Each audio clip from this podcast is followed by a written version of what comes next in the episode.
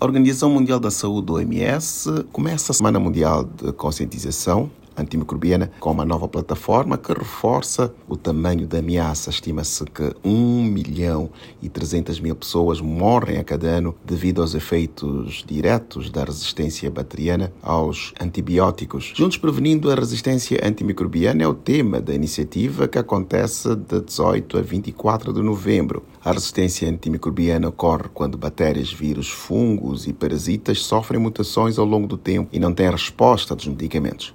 A situação torna as infecções mais difíceis de tratar e aumenta o perigo de propagação de doença e riscos de casos graves e mortes, com a baixa eficácia de antibióticos e de outros medicamentos antimicrobianos. A Semana Mundial de Conscientização Antimicrobiana promove ainda uma nova estratégia para responder ao problema em África, onde é reportada a resistência à artemisinina, que combate o parasita vetor da malária. Em relação ao composto que faz parte dos medicamentos mais eficazes para tratar a doença, a OMS aponta sinais preocupantes de resistência a remédios que fazem parte da combinação. Da ONU News em Nova York, Eleutério Gavan.